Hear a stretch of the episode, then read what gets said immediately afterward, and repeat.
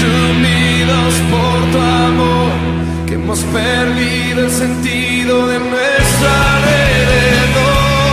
Renacer te invita a ser parte los domingos a las 18.30 horas. Nadie como tú. amar lo que hace y tener pasión de hacer lo que hace.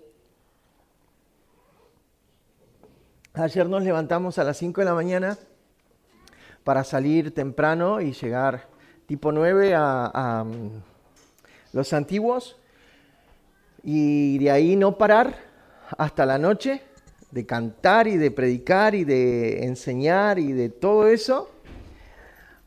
Y el culto empezó ocho y media, nueve más o menos, y terminó a las doce de la noche. La presencia de Dios estaba en ese lugar, era, era tremendo cómo la presencia de Dios estaba ahí.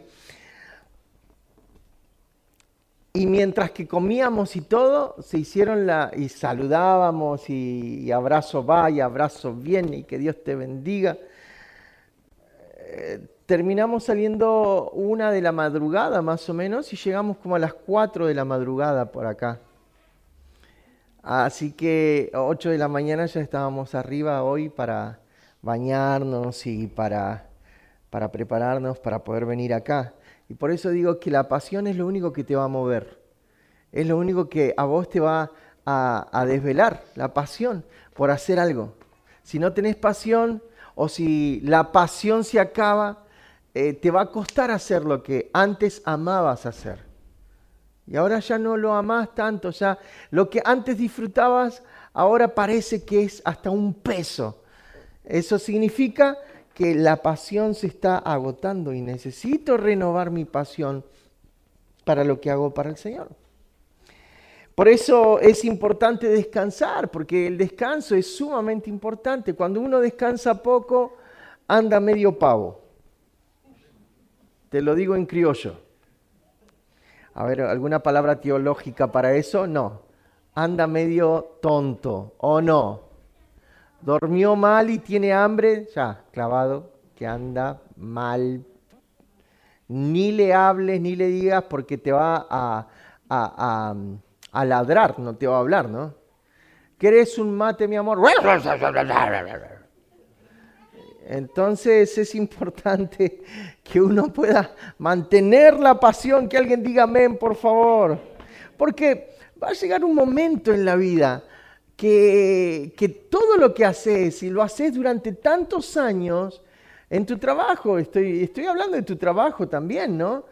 Hacer algo que haces durante tantos años, va a llegar un momento que el día que digas, ah, tengo que hacer esto, estás como, ah, se te está agotando la pasión por lo que haces. Cuando uno hace las cosas con pasión, no le importa nada, va al frente y dice, si me tengo que levantar temprano, me levanto temprano y si me tengo que acostar tarde, me acuesto tarde porque esto lo hago y lo hago con pasión. ¿Cuántos dicen amén a eso? ¿Cuántos varones apasionados por el asado hay acá? A ver, levanten su mano. No importa si me tengo que levantar temprano, aleluya voy a prender el fuego y voy a hacer ese asado. Las amas de casa, ¿en qué? ¿En qué? Son apasionadas. No sé, díganme, a ver. Por ahí no creo que digan, hoy amo limpiar mi casa. Me levanto temprano para planchar y lavar y... No. Es que ahora hay un nuevo movimiento, ¿no? El movimiento ese que dice que, que para, para que el planeta esté bien, no hay que planchar la ropa. Amén, te voy a dar a vos. ¿No? Hay varios que se suman a ese movimiento. No, porque la plancha consume tanta electricidad. Salvemos el planeta, no planchemos la ropa. Es que tendrían que venir eh, prendas que no se planchen, o sea, prendas que no se arruguen, ¿no? Más que no, que no, no es que no se planche, sino que no se arruguen. Que vos metas en un bolso, en una mochila, en lo que sea, las saques y quede así perfecto, ¿no? Eso estaría buenísimo. Pero pasa en las películas nomás. Como las mujeres que se despiertan y se, levantan, se despiertan ya eh, peinadas, maquilladas, ¿no? Eso no sucede en la vida real. Varones. Nadie dice nada porque tiene la mujer al lado. Vamos a la palabra del Señor. Hoy vamos a hablar acerca de estar encendidos. Encendidos. Encendidos es el título de la predicación de hoy. Encendidos. Necesitamos estar encendidos. Que alguien diga amén, por favor. Estar encendidos significa que uno tiene un fuego adentro, que es el fuego de la pasión, justamente de lo que le venía hablando recién, por hacer las cosas y por amar al Señor y por por hacer lo que hacemos y tener nuestra vida en ese fuego intenso de lo que la palabra del Señor nos dice.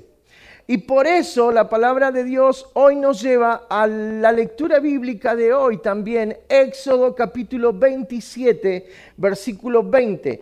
El Señor le estaba dando en este pasaje las instrucciones a Moisés para hacer el tabernáculo cómo tenía que hacer el tabernáculo, de qué manera, cuáles eran las medidas, qué materiales iba a utilizar. El tabernáculo era el lugar donde Dios habría de vivir. ¿Estamos?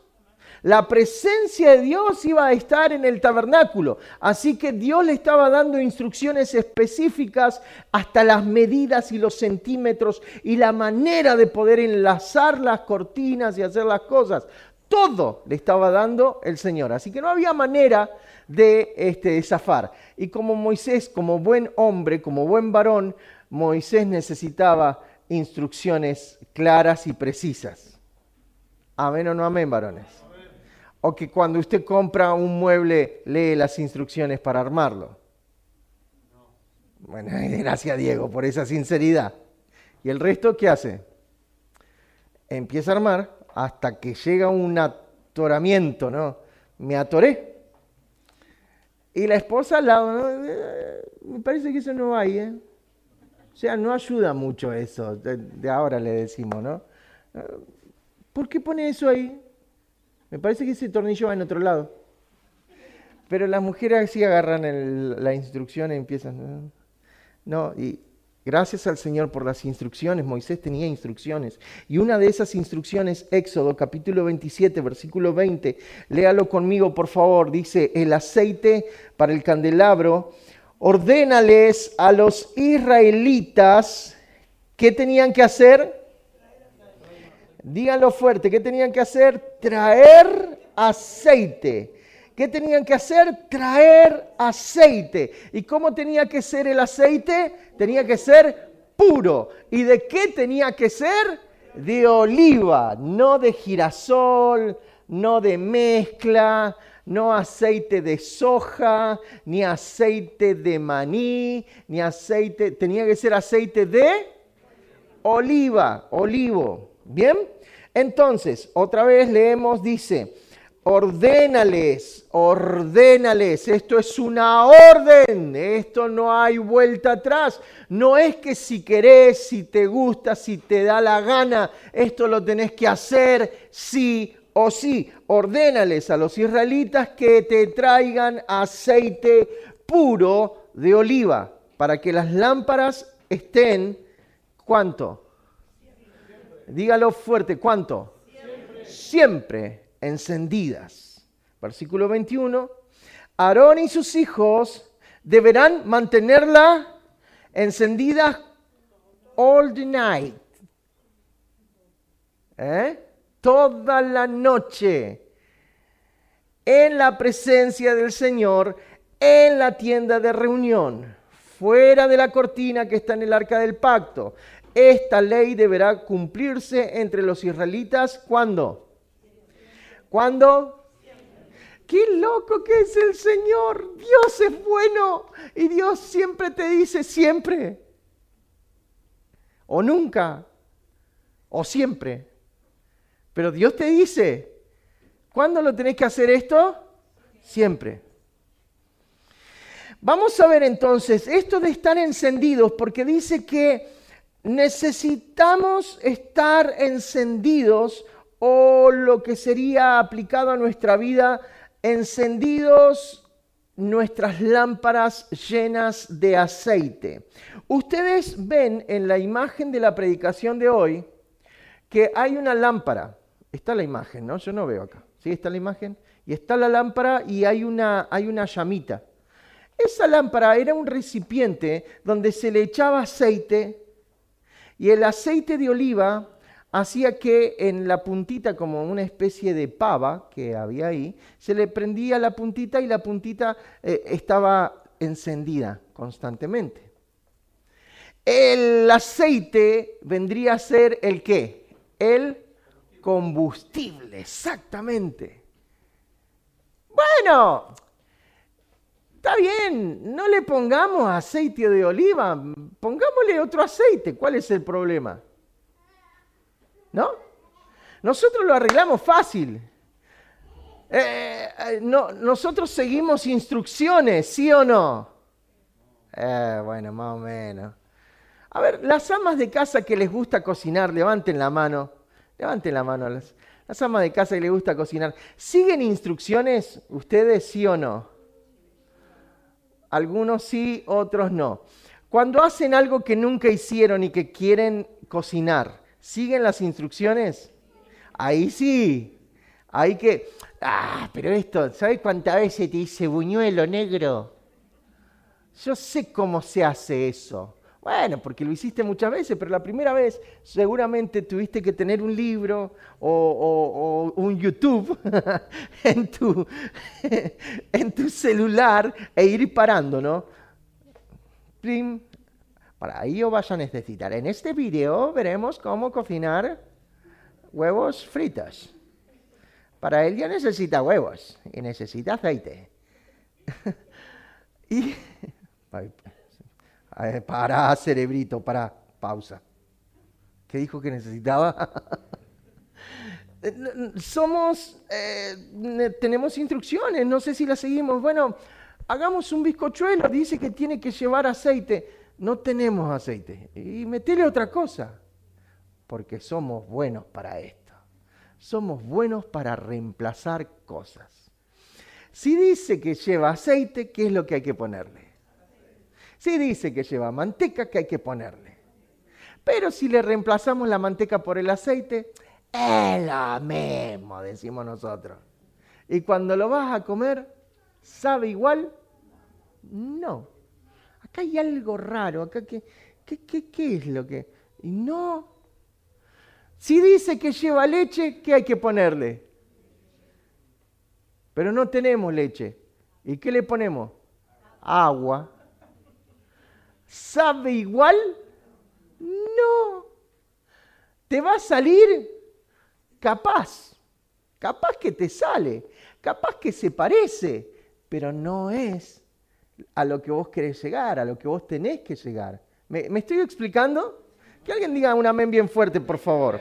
Entonces, si Dios nos dejó instrucciones a nosotros para que nosotros podamos tener una vida espiritual fructífera, una vida espiritual encendida en el nombre de Jesús, necesitamos seguir estas instrucciones. Número uno, una de las instrucciones que Dios nos deja es que los israelitas debían abastecer el aceite.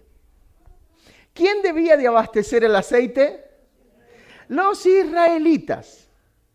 ¿Quién era los que tenían que traer el aceite? Los israelitas.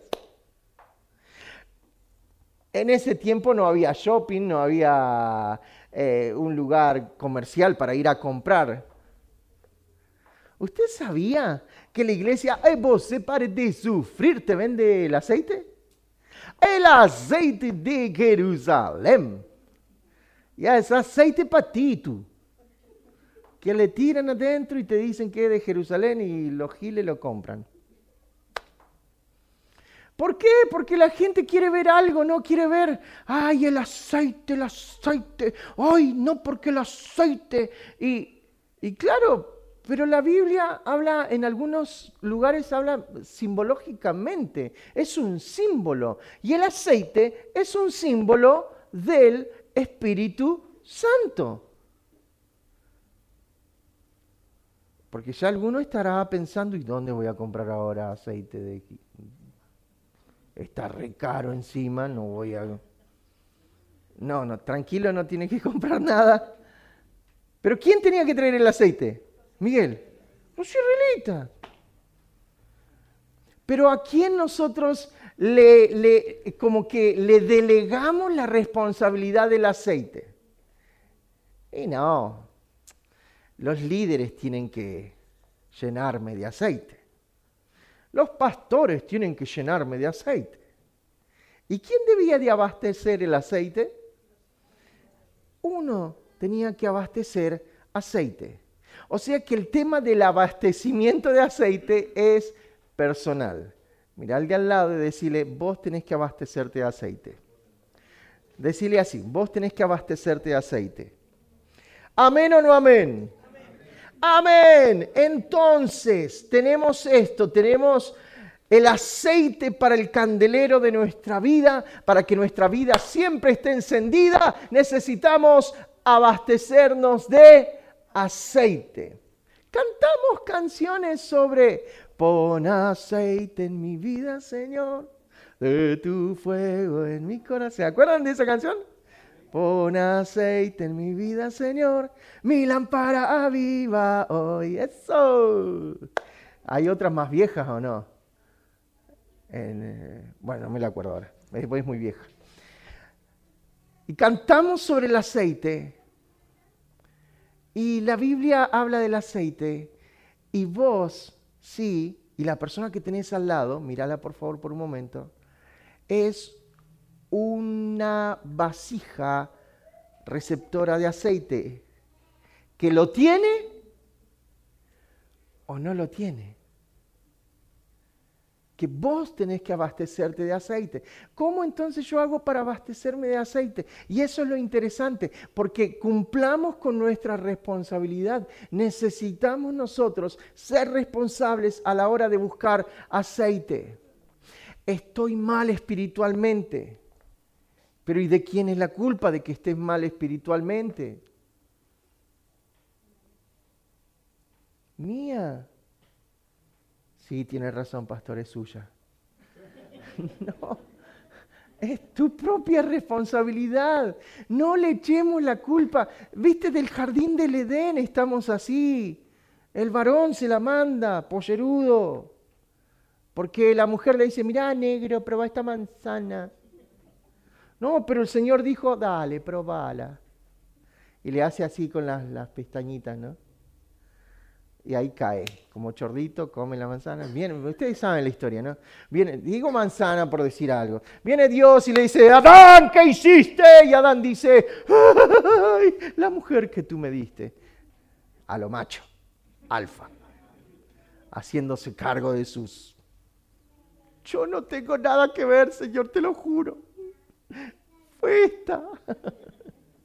y la mujer, ¿qué hace? También le echa la culpa a otro. Y así estamos echándole la culpa a los demás por nuestras desgracias y por nuestra falta de espiritualidad. ¿Por qué estoy mal espiritualmente? Estoy mal por mí, porque yo no busco a Dios, porque yo no oro, porque yo no, leo la Biblia, porque no tengo un plan de lectura diario. Y nadie me diga que no tiene tiempo, porque las 24 horas que vos tenés las tiene cualquiera de los que están acá, las mismas 24 horas. Ahora, o te lo haces o no te lo haces. Ni un amén ni nada, bueno, no importa. Ahora, ¿cómo tenía que ser el aceite? Ya establecimos lo primero, que lo primero es que los israelitas era su responsabilidad proveer el aceite. Ok, ahora el aceite debía de ser puro. Aceite puro. Y el aceite puro es un aceite que no pasa por otros procesos pasa por uno solo. ¿Saben cuál es el proceso de, ese solo para conseguir el aceite puro? Agarrar las aceitunas, meterlas adentro de una especie de mortero que tenía abajo como un agujerito y agarrar una prensa y darle duro. ¡Shack! ¡Shack! Y esa bajaba. ¡Pum! ¡Pum! ¡Pum! y lo que hace es machacar las olivas o las aceitunas y eso desprende el aceite. La única manera de conseguir aceite de las, de las aceitunas es machacándolas. Ya dijimos que quién es el que provee el aceite, cada uno, ¿no? Se, se abastece del aceite. Pero ahora, para que vos seas abastecido de aceite, ¿sabes qué es lo que el Señor hace? Te machacalo, machacalo, machacalo con eso. Te machaca. Si el hermano que tenés al lado no nació así, fue machacado por el Señor. Que alguien diga amén, por favor. Si el Señor me, machacó, me, me sigue machacando y me seguirá machacando, porque el Señor quiere que yo pueda tener el aceite puro. No, pero ¿sabes qué es más fácil? Eh, es más fácil que otro se responsabilice de mí y eh, hacer algo así como una contratación subdesarrollada, digamos. O sea, yo no oro, pero voy a contratar a alguien para que ore por mí. O sea, yo no leo la Biblia, pero voy a contratar a alguien para que lea la Biblia por mí. Y de repente vienen las adversidades de la vida y los machacones, ¡pum! ¡pum! ¡Pum! a tu corazón. Un golpe. Yo no, puedo creer, Mabel, que las cosas que le pasan a... Tienen, necesitan un seguro de, de casa, de vida, de, de todo. bueno, tenemos el seguro más grande que es Dios, ¿no? Pero, pero por la duda también, otro seguro no vendría mal. Interesante esto, ¿no? Que las situaciones dolorosas de la vida son las situaciones donde el Señor te está machacando, porque el Señor te está sacando el aceite puro. Que alguien diga un amén bien fuerte, por favor. Entonces, cuando vos estás llorando, cuando vos estás lamentando, cuando vos estás ahí doliéndote, diciendo, Señor, ¿por qué esta situación? Dios mío. El Señor te dice, es porque tenés que arder todos los días de tu vida. Tenés que estar encendido todos los días de tu vida. Que alguien diga amén, por favor. El Jesucristo dijo eh, que yo soy la luz del mundo. Y una luz no se esconde, una luz se pone en lo alto para que alumbre. Y ustedes son la luz del mundo. Nosotros somos la luz del mundo. Pero una luz, según la lámpara que Jesús estaba pensando en el tiempo bíblico, no era un foquito, era esa misma que llevaba aceite. Entonces, ¿puede haber lámparas que no alumbren? ¿Por qué? ¿Y por qué le falta aceite? Creo que el Señor nos está hablando. ¿Amén o no amén? El aceite tiene que ser puro, de olivas machacadas, el símbolo del Espíritu Santo que debía de arder continuamente, no se tenía que apagar. La palabra del Señor dice, que el aceite era puro y era aceite de oliva. Por favor, no reemplaces el Espíritu Santo. No reemplaces congregarte por quedarte en tu casa a mirar una predicación en YouTube. Porque hay 80 millones de predicadores mejor que, que tu pastor. Pero nunca va a ser nada igual a congregarse en el nombre de Jesús. No podemos nosotros, bueno, no, no, no tengo aceite de oliva, le voy a meter aceite de girasol. No, porque no es igual. No es lo mismo. No confundamos gordura con hinchazón, amén. Ya dice la Biblia.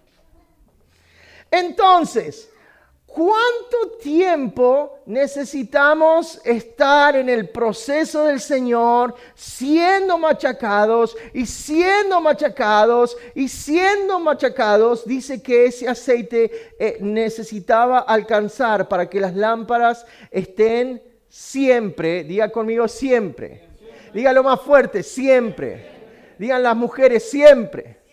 Los varones siempre debían de estar encendidas, siempre. Y por si te quedaba alguna duda, dice la Biblia, Aarón y sus hijos deberán mantenerlas encendidas toda la noche. Saben que en el lugar, en el lugar donde estaban las, las lámparas no tenía cortinas.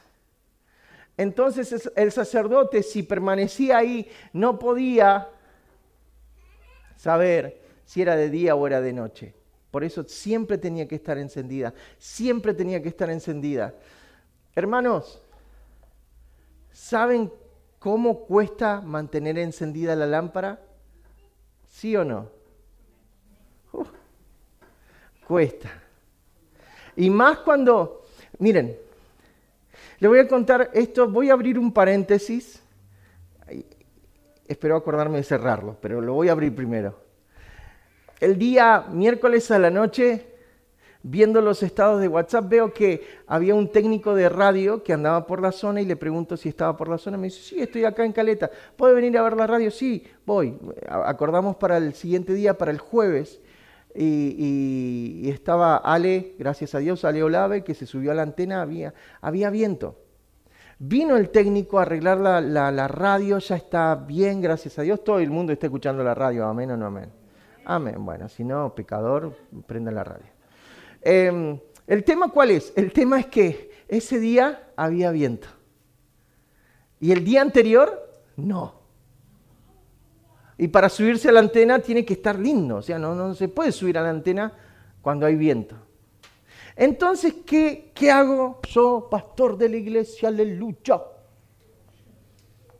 Salgo de mi casa muy temprano, vengo para acá orando. Padre, en el nombre de Jesús, tú sujetas los vientos, aleluya. Tú dices cuando llueve y cuando no llueve. Tú calmas la tempestad. Bueno, esa oración que hacemos, ¿no? Llegamos, seguí el vientito soplando. Se tenía que subir a la, antena Ale y no se había subido hasta ahora porque no había un día como digamos, oh, qué buen día este para subir. Y estaba el técnico acá y él no es de acá, él es de Mendoza. O sea, estaba de pasada. Y Ale, ¿vos te animás a subir? Sí, sí, yo le encaro nomás, dice. Bien, bien gaucho, Ale. Después agradezcanle, por favor, porque gracias a él es que está saliendo la radio. Pero a lo que voy es que mientras él se estaba poniendo el arnés y todo de los métodos de seguridad, yo dentro mío oraba. Padre, en el nombre de Jesús. Y el técnico de la radio me hablaba, no es cristiano, él, él me estaba hablando. Yo, ah, sí, sí, sí, pero por dentro estaba, Padre, en el nombre de Jesús, detén los vientos. Y cuando, parece que cuanto más oraba, más fuerte soplaba el viento. Yo dentro de mí decía, ¿cómo es esto, Señor? A ver, yo te pido un, milagrito, te pido. O sea, no te pido que, pero te pido que no sople ahora, 15 minutos nomás. O sea, no te pido mucho, te pido esto nada más. Y cuanto más oraba, más soplaba el viento. Las circunstancias, cierro el paréntesis, ya se terminó lo de la radio. Las circunstancias de la vida a veces nos hacen dudar de estas cuestiones. Tu lámpara está encendida, cuando está encendida estás a full, estás con pasión, estás, ¡guau! ¡Aleluya! Vamos a conquistar el mundo para Cristo. ¡Gloria! Pero cuando está medio que se está medio como apagando, ¿vieron como las, las velitas de los cumpleaños que se están medio apagando? Ahí empezamos a dudar, Señor, ¿será que vos tenés poder? Ustedes saben, mi mamá es una mujer de fe. Eh, ella no vive acá, vive en Comodoro y, Dios la lleva a orar a los hospitales. Pero los primeros años de, ir a los hospitales era orar por un enfermo y que se le muriera. Señor, sánalo y mi hermano y, yo le decíamos, mamá, no ores por nosotros, por favor. Cuando tengamos un problemita de salud vamos a estar bien, Dios, el Señor nos va a sanar. Pero vos te pones a pensar, a ver, cada vez que oro por algo y no sucede, y la fe te comienza a flaquear. Nosotros no creemos en Dios por lo que nuestros ojos ven. Nosotros creemos en Dios por nuestra fe, porque nos mantiene activa más allá de que el viento sople o más allá de que se muera la gente. La fe nos mantiene en pie en el nombre de Jesús. Que alguien diga un amén bien fuerte. Dale un aplauso al Señor, por favor.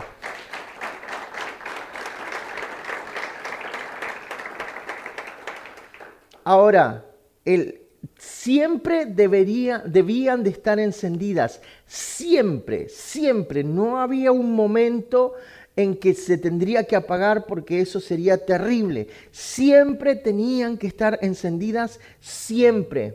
Pero hay algo que el Señor les dice en el versículo 21. Siempre deberán mantenerlas encendidas, pero en especial en la noche. Versículo 21. En la noche, hermanos, es cuando se te viene la noche, cuando se te viene la mala, es cuando más tenés que tener tu lámpara encendida. Y a veces hacemos tan malas cosas que viene, se nos viene la noche y en vez de correr a los brazos de Dios, corremos para el otro lado. Necesitamos que Dios nos ayude para que en medio de la noche nuestra lámpara esté encendida en el nombre de Jesús. La palabra de Dios dice que desde la tarde hasta la mañana debían de estar encendidos, siempre y en especial durante la noche.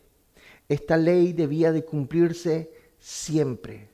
Cuente la historia bíblica en el Nuevo Testamento y terminó con esto, que habían cinco vírgenes sensatas y cinco insensatas. Cinco se abastecieron de aceite para esperar que, a, que venía el novio. Y las otras cinco dijeron, si nos queda un poquito de aceite en nuestras lámparas, vamos a alcanzar. El tema es que tardó, tardó, tardó. Y cuando vino, las prudentes tenían aceite para echar a sus lámparas. Y las que no, estaban con sus lámparas apagadas. ¿Y qué, qué es lo que dijeron? Bueno, vos que tenés, convidame un poquito. Entonces podemos salir y, y ¿qué le dijeron? Mira, si yo te convido me quedo sin aceite yo y te quedas sin aceite vos. O sea, este negocio no va a funcionar.